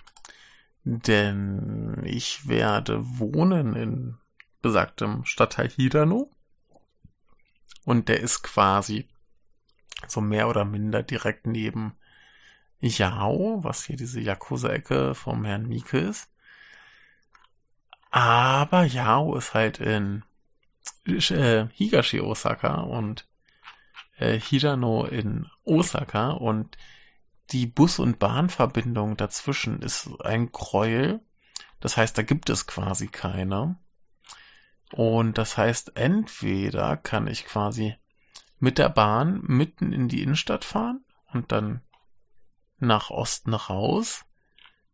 Oder ich eiere ein paar Kilometer quasi zu Fuß oder wie ich es hoffe, dass ich das machen kann, äh, mit dem ähm, Fahrrad. Und da muss ich mal schauen. Das sollte eine relativ leichte Route sein, aber eben, ja, auch mit dem Fahrrad braucht man da wahrscheinlich locker eine halbe Stunde. Das wird ganz spaßig. Muss ich mal schauen, wie ich das äh, hinkriege. Aber das werden wir dann hier auch erörtern. Ja, was haben wir noch? Wie gesagt, wir haben äh, Nara, das ist dann von meiner Arbeit aus gesehen gar kein Problem, da kann ich dann ganz schnell rüberfahren. Das ist äh, ein bisschen östlich von äh, Osaka. Äh, ein bisschen nördlicher haben wir dann eben Kyoto. Kyoto ist auch äh, ganz, ganz wunderbar, ganz viele Tempel, Schreine, schönes altes Zeug. Und ein bisschen westlich ist halt noch Kobe. Kobe ist, glaube ich, so prinzipiell am dichtesten dran von den drei Städten. Aber von mir aus gesehen halt müsste ich einmal komplett durch Osaka und dann dahin. Äh, werde ich aber auf jeden Fall äh, auch hingehen. Also Nara ist ja auch eher so ein bisschen ein bisschen klassischer, viele Tempel, Schreine und relativ klein im Verhältnis. Ähm, da gibt's aber die geilen Rehe, Riesenspaß. Und Kobe ist ja eher so ein bisschen westlich geprägter. Ist eine Hafenstadt, wenn man quasi, also Osaka liegt ja an der Bucht, so ein bisschen drumrum. Wenn man dann ein bisschen weiter die Bucht lang fährt, kommt man direkt nach äh, Kobe. Und von Kobe aus ist es dann auch eigentlich nicht mehr weit nach Shikoku. Also nach Shikoku muss ich auch auf jeden Fall mal fahren. Da gibt es ja auch diese Pilgerreise mit den 88 Tempeln, die ich vermutlich dann eher nicht machen werde. Da braucht man euch eine Menge Zeit für. Oder vielleicht etappenweise. Oh, ja, ja, ja. Nee, nee, nee. Bringen wir mich lieber nicht auf komische Ideen. Und ich muss noch nach Wakayama. Wakayama ist so ein bisschen am anderen Ende der Bucht rum. Und Wakayama ist so ein Ding. Ich habe äh, eine Million Japaner gefragt. Achtung, Übertreibung. Ähm, und jeder davon, also ich habe sie gefragt, äh, wo ich hinfahren soll, wenn ich irgendwie was Schönes erleben möchte. Und jeder dieser eine Million Japaner, die ich gefragt habe, sagte, fahr nach Wakayama. Und in, warum soll ich nach Wakayama fahren? Äh, hat mir jeder eine andere Antwort gegeben. Also, wenn eine Million Japaner sagen, fahre aus einem völlig anderen Grund, als die anderen gesagt haben, nach Wakayama, muss es ja erwiesenermaßen in Wakayama alles geben. Alles. Ausnahmslos alles. Und dementsprechend werde ich da auch hin müssen, aber das ist zum Glück relativ dicht dran, da äh, kann man das, glaube ich, mal machen. So, aber kommen wir noch zu ein paar anderen Sachen. Ich bin ja wieder strukturiert ohne Ende. Ähm, vielleicht werden sich Leute fragen, wie denn so das Wetter ist. Und ich möchte da nicht zu sehr drauf eingehen. Ähm, auf äh, Wikipedia gibt's so Wetterdiagramme, die aber alle halt schon ein bisschen älter sind. Die gehen nur bis so, also Berechnung bis 2015 und dann durchschnittlich gerechnet mit so, keine Ahnung, 1970 oder so und dann alles dazwischen wird reingerechnet. Also gucken wir lieber mal, äh, wie äh, heiß es so 2018 bisher wurde. Und da kommen wir so im Juli auf maximal 38 Grad. Das war so das Höchste, was ich äh, gefunden habe. Wir können mal für äh, so Januar gucken, wie kalt es da so wurde. Äh, gar nicht mal so kalt. Also auf jeden Fall hier plus gerade mal nachts so minus eins oder so. Tagsüber auch durchaus mal so sechs bis elf. Geht alles. Also der Winter ist nicht sehr kalt. Der Februar war noch ein bisschen kälter. Kommen wir noch mal auf so minus eins mal öfter. Aber äh, es wird nicht so wirklich kalt in Osaka. Wir sind ja auch relativ weit im Süden. Ähm, das Gemeine ist eher, wenn es dann in deiner Wohnung auch so die 0 Grad hat. Aber da kommt man auf jeden Fall auch ohne die ganz dicken Wintersachen ganz gut durch. Da ist der, der Sommer mit boah, 38 Grad und relativ hoher Luftfeuchtigkeit ein bisschen unangenehmer. Aber man kann es sicher auch überleben wenn man das möchte. Ähm, ja, also wie man sich denken kann, so Schnee ist mehr oder minder nicht. So drei Flocken kommen mal vom Himmel gerieselt und sterben auf dem Weg. Ähm, lässt sich aber insgesamt alles ganz gut äh, aushalten. Ähm, und dann haben wir das eigentlich auch durch. Äh, ich würde aber jedem empfehlen, der Urlaub machen will, vielleicht eher Frühling oder Herbst zu nehmen, je nachdem, was einem lieber ist. Da hat man angenehmeres Klima. Kommen wir lieber noch zu was anderem und zwar dem Essen. Und zwar ist da Osaka bekannt für ein paar Sachen. Also ich würde ja sagen, hauptsächlich Takoyaki und Okonomiyaki. Hier heißt es noch äh, Udon und Oshi-Sushi. Und Oshi-Sushi ist anscheinend äh, gepresstes Sushi. Ah, okay. Also wenn ich mir so Bilder anschaue, sieht das ein bisschen aus wie so Schicht-Sushi. Da ist irgendwie eine Schicht Reis, dann irgendwie was Gelbes, noch eine Schicht Reis und oben dann so Fisch drauf. Ja, das, das sieht ein bisschen aus wie Torte. Habe ich, glaube ich, noch nie gegessen. Äh, würde ich aber mal probieren. Ja. Genau. Also das ist so, so Blöcke und die werden wohl in so kleinen Holzförmchen äh, gebaut und dann wird da schön geschichtet. Äh, Udon ist, glaube ich, relativ ähm, einfach. Das ist eine Nudelsuppe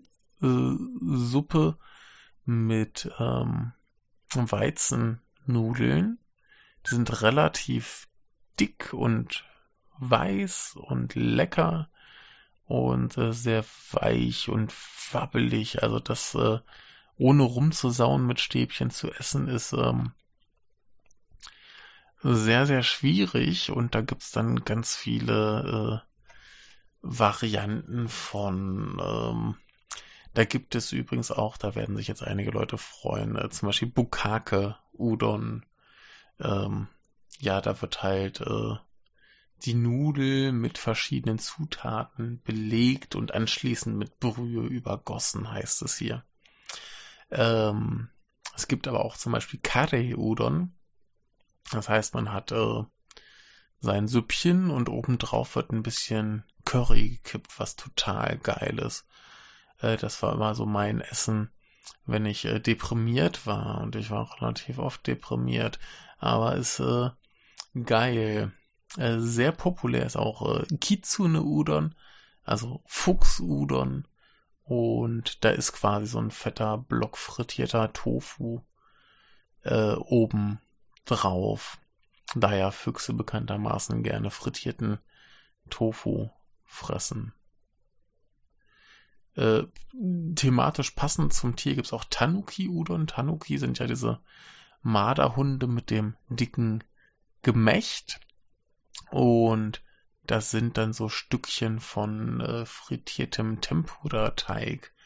Ne, Tempura ist ja immer so irgendwie so quasi paniertes und frittiertes Zeug und da ist dann nur so ein bisschen von den ähm, von dem Teig quasi drin.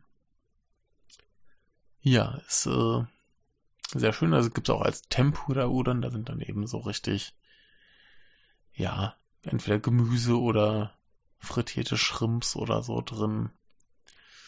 Äh, gibt's jedenfalls äh, ganz, ganz oft. Ähm, diese Sorte Nudeln gibt's auch in Korea. Da finde ich vor allem hier in deutschen Asialäden ganz oft wirklich so, so Instant-Dinger, also so trockene Teile, die dann auch eine etwas andere Konsistenz haben. Also wenn man so diese typisch japanischen Udon fertig kauft, dann sind das schon noch so, so weiche, wabblige, relativ mehr oder minder frische Dinger.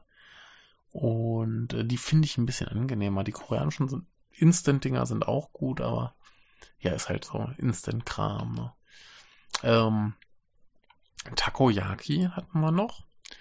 Das ist äh, so eine spezielle Sache. Takoyaki ist im Prinzip Teig und in den Teig kommt ein Stück Oktopus und das wird äh, in so einer komischen Bratform gebraten. Das sieht ein bisschen aus wie auf dem Weihnachtsmarkt hier, wenn es das Poffertjes gibt, nur ein bisschen runder dann kann man da quasi auf einer Seite das schon mal schön äh, rund machen und dann wenden und dann ja, ne, kriegt man da gute Kugeln raus und ähm, dann gibt es meistens so irgendwie sechs bis acht Stück. Und dann kommt da so eine braune Soße raus, ein bisschen Mayonnaise, dann äh, Aonori, das ist so getrockneter Seetang und äh, in der Regel äh, Katsubushi. Äh, so, so diese, diese Bonito-Flocken, die dann noch so wabern, wenn dann die heiße Luft vom Essen aufsteigt und dann weht das so und ähm, ja, Takoyaki ist so eins der typischen äh, Osaka-Essen und das ist ganz super. Einmal waren Bekannte von mir zu Besuch, äh, hatte ich erzählt, ein ehemaliger Mitstudent mit seiner japanischen Freundin und sie wollte unbedingt irgendwo Takoyaki essen und hat dann ähm, im Internet irgendwie so eine ganz berühmte Takoyaki-Bude gesucht. Sind wir dahin und das war irgendwie so ein kleiner Stand mit einem länglichen Raum dran, wo dann so alte Büromöbel drin standen. Aber ziemlich geil. Und ähm, irgendwann war ich auf dem äh, Heimweg von einer äh, Bar oder irgendwas. Jedenfalls war ich stinkbesoffen und ich taumelte dann von dem Heimatbahnhof quasi in Richtung Wohnung. Und dann war da so eine Takoyaki-Bude. Und ich bin dahin, weil ich, äh, wenn ich betrunken bin, eigentlich immer Hunger kriege. Und bin dahin und guck, so hinten in der Bude hing halt quasi die Speisekarte, also alles, was es zu bestellen gab. Und ich war nicht mehr in der Lage, irgendwas zu lesen oder irgendwie zu denken. Und besoffen wie ich war, sagte ich zu dem guten Menschen in dieser Bude einfach nur, Ichiban Oishi Kudasai, was quasi heißt, so einmal das Leckerste bitte. Und er hat mir dann die größte Packung Takoyaki gemacht, die er verkauft und hat alles draufgekippt, was er hatte. Und äh, ja, ich habe quasi das Beste gegessen, was ich äh, jemals aß. Zumindest war es in dem Moment das Beste, was ich äh, haben konnte. Und dann haben wir ja hier noch Okonomiyaki. Äh, Okonomiyaki heißt so ein bisschen Brat, was dir schmeckt. Ne, so Brat, worauf du Bock hast. Und in den Restaurants hat man es dann auch ganz oft, dass man quasi selber so eine Bratfläche im Tisch hat, wo man die dann äh, selber braten kann.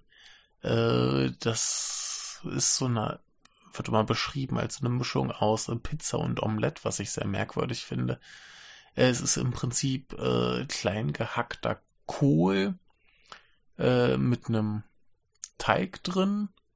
Also Eier, Mehl, da gibt es meist so ein etwas spezielleres Mehl, ich weiß gar nicht gar nicht, was da jetzt genau anders war und ein bisschen Wasser und äh, Dashi, was ja immer diese, diese Fischbrühe ist, diese überall rein. Und gibt es auch eine vegetarische Variante davon.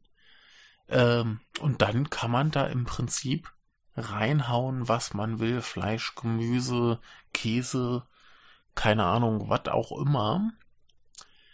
Und äh, ja, dann kippt man auch so eine braune Soße drauf, Mayonnaise, Algen, äh, diese Bonito-Flocken und dann ist das geil. Und davon gibt es dann noch äh, verschiedene Varianten, zum Beispiel halt die Kansai-Variante. Ähm, muss ich gerade mal gucken. Also, die wird hier laut Wikipedia auf beiden Seiten gebraten und umgedreht und zerteilt. Und dann werden die Teile mit Nori, also diesen Algen, dann Katsubushi, also diese Flocken, Mayonnaise und äh, vielleicht noch Ingwer dekoriert. Und in Kyoto gibt es irgendwie noch dunklere Gemüsesorten Äh, gibt es auch als Mondanjaki mit Nudeln drin. Äh, ich kenne es auch noch als Negiyaki, äh, dass man, oh was, Negi? Ich glaube Negi, äh, dass man quasi statt äh, dem Kohl, oder statt des Kohls, ähm, Zwiebeln nimmt. Ja, so Frühlingszwiebeln, Lauch, sowas, genau. Und das ist auch sehr, sehr geil. Und ähm, ja, dann gibt's hier noch diese Hiroshima-Variante, wo anscheinend erstmal der Teig äh, gebaut wird. Und dann werden da Kohl, Gewürze und so draufgeschmissen und das wird dann ja, so gemacht. Ich dachte immer, genau, das sieht hier auf den Bildern auch so aus, dass der Hiroshima-Style Okonomiyaki äh, generell eigentlich Nudeln drin hätte. Na gut. Ist auf jeden Fall geil. Ja, und das sind so die klassischen äh, klassischen Osaka-Gerichte. Zum Okonomiyaki kann ich noch auch zum tausendsten Mal erzählen. Äh, die geile äh, Geschichte meines Lieblings-Okonomiyaki-Restaurants, denn das war in der Ecke, wo ich wohnte.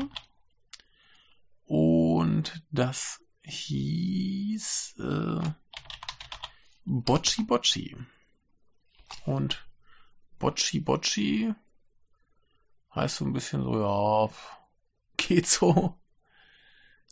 Ne? Also wenn man gefragt wird, wie es einem geht, kann man im Osaka-Dialekt sagen, ah, Bocci Bocci, denn na.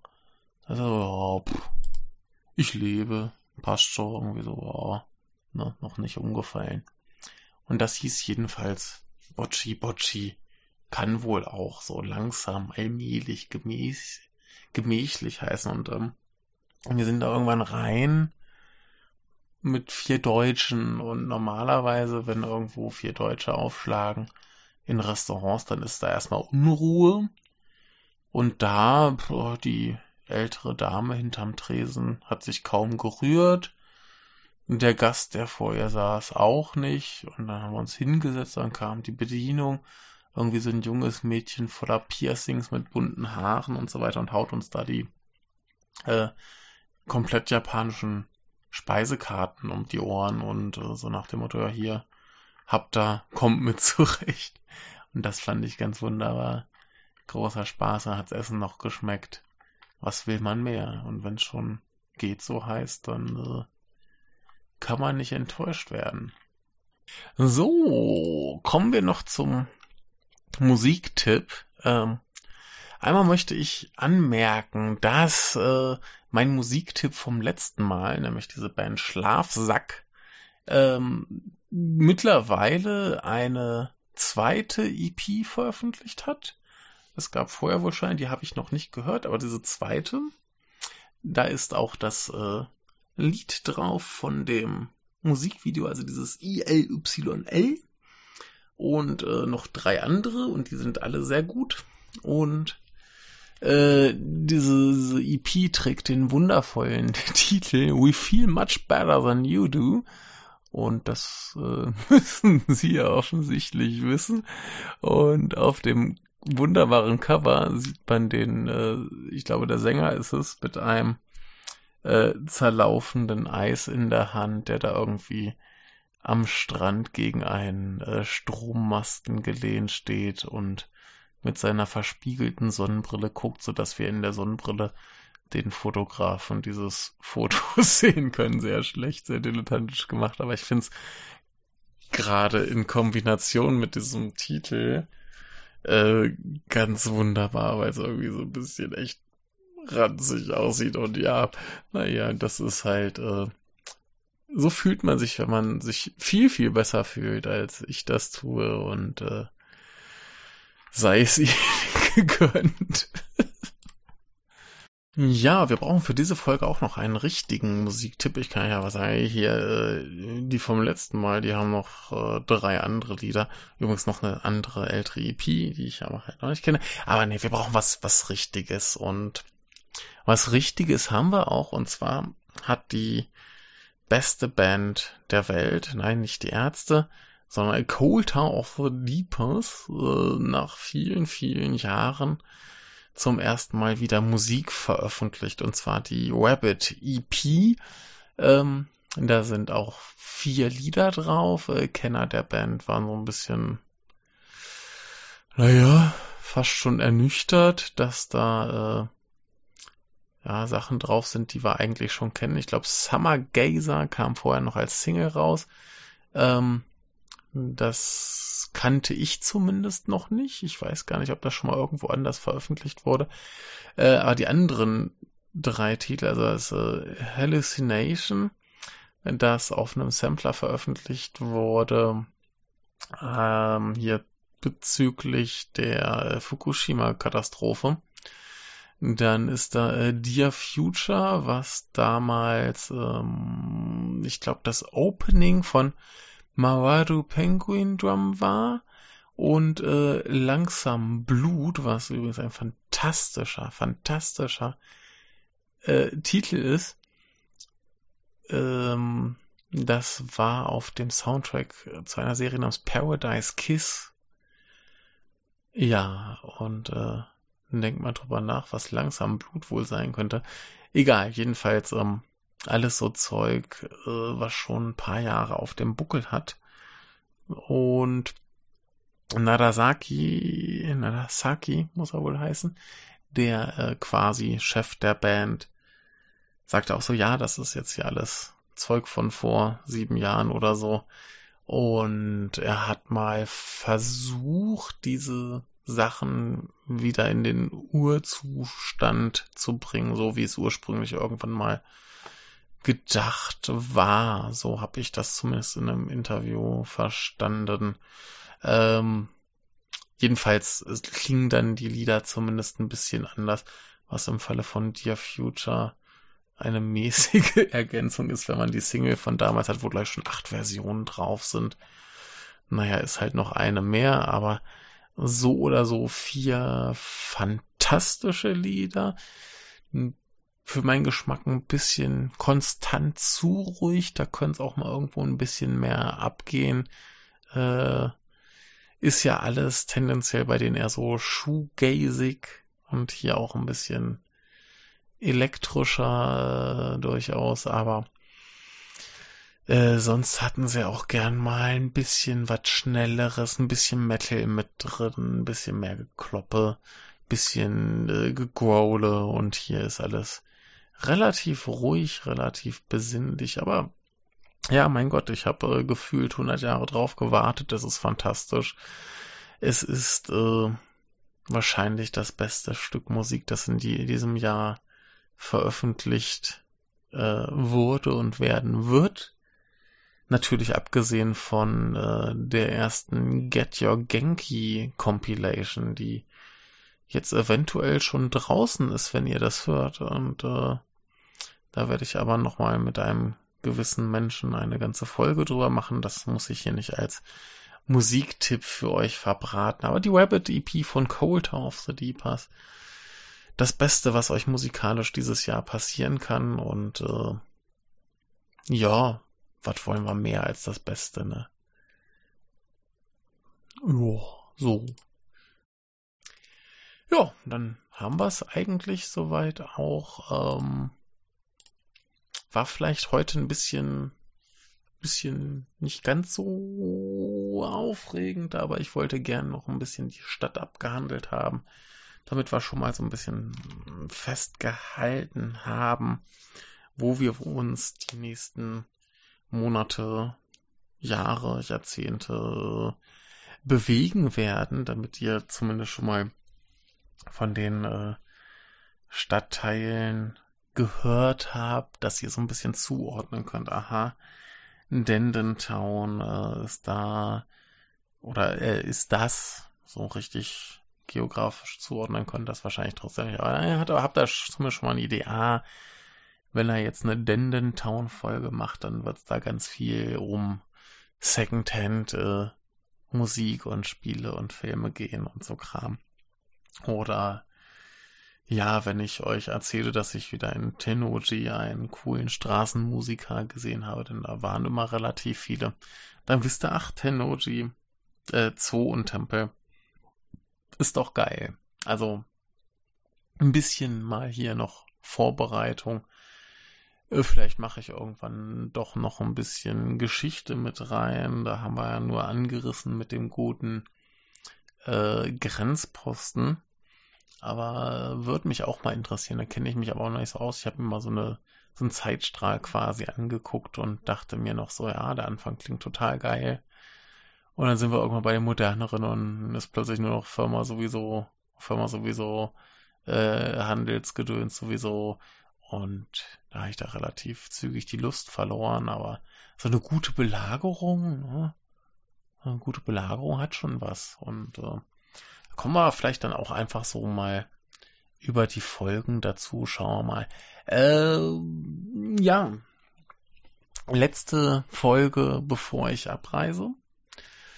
Äh, ab nächsten Mal wird es auf jeden Fall deutlich praxisorientierter, sagen wir es mal so. Ähm, macht euch schon mal einen Plan, was ihr alles wissen wollt, hören soll, wollt, äh, sagt mir, wo ich hingehen soll, wenn ihr jetzt heute dachtet, ah, hier, das Viertel klingt ganz cool, guckt ihr da mal was an oder was auch immer, dann her damit. Äh, wie gesagt, wenn ihr jetzt denkt, ach hier, geh mal live aus dem Kunstmuseum berichten, dann gehe ich auch gern live ins Kunstmuseum. Also live wird schwierig, aber so auch äh, von dort direkt erzählen oder keine Ahnung, äh, Bunraku angucken, wie der äh, fliegende Fuchs abgeht. Da habe ich, hab ich Bock drauf.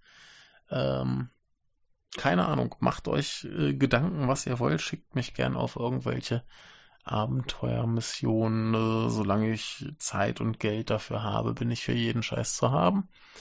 Und ansonsten, wie gesagt, seid ihr jetzt etwas geografisch vorbereitet äh, und seid nicht ganz so überrascht, wenn ich sage, hey, ich war wieder in, äh, keine Ahnung, Fuße mich massieren lassen. Dann wisst ihr Bescheid, was da wieder los war. Ja, und in diesem Sinne, äh, oh, wünscht mir eine gute Reise. Also, wenn ihr das hört, bin ich hoffentlich gut angekommen und alles ist äh, gelaufen. Aber äh, mir äh, geht so langsam der äh, Kackstift ab. Und äh, es wird gruselig. Es wird sehr, sehr gruselig. Es sind von heute an. Ja, heute ist der erste. Am fünften geht's los. Vier Tage. Äh, ja, äh, Spannung, Spiel, Schokolade, Panik. Äh, huldigt dem Aal. Der Aal äh, ist das Wappentier von Higashi Osaka. Ihr wisst Bescheid. Und ja, huldigt ihm und freut euch, wenn er vielleicht auch eines Tages äh, durch eure Nieren ahlt, was auch immer der da tut. Ähm, ja, und dann gucken wir mal, was so uns beim nächsten Mal erwartet. Es wird wahrscheinlich ein bisschen sich im Format noch äh, variieren. Und ja, schauen wir, wenn es soweit ist. Äh, wie gesagt, bringt mir vor allem erstmal Rückmeldung, was euch interessiert, was ihr hören wollt. Stellt mir gerne äh, Fragen zu äh, Hygieneartikeln oder was auch immer euch interessiert. Äh, ich komme da gern auf alles äh, zu sprechen. Ja, und in diesem Sinne jetzt endlich hier nach viel Rumgeeier Feierabend. Ich hoffe, ich habe euch mit der Theorie nicht zu sehr gelangweilt. Beim nächsten Mal wird's wieder aufregender und äh, Aal ab.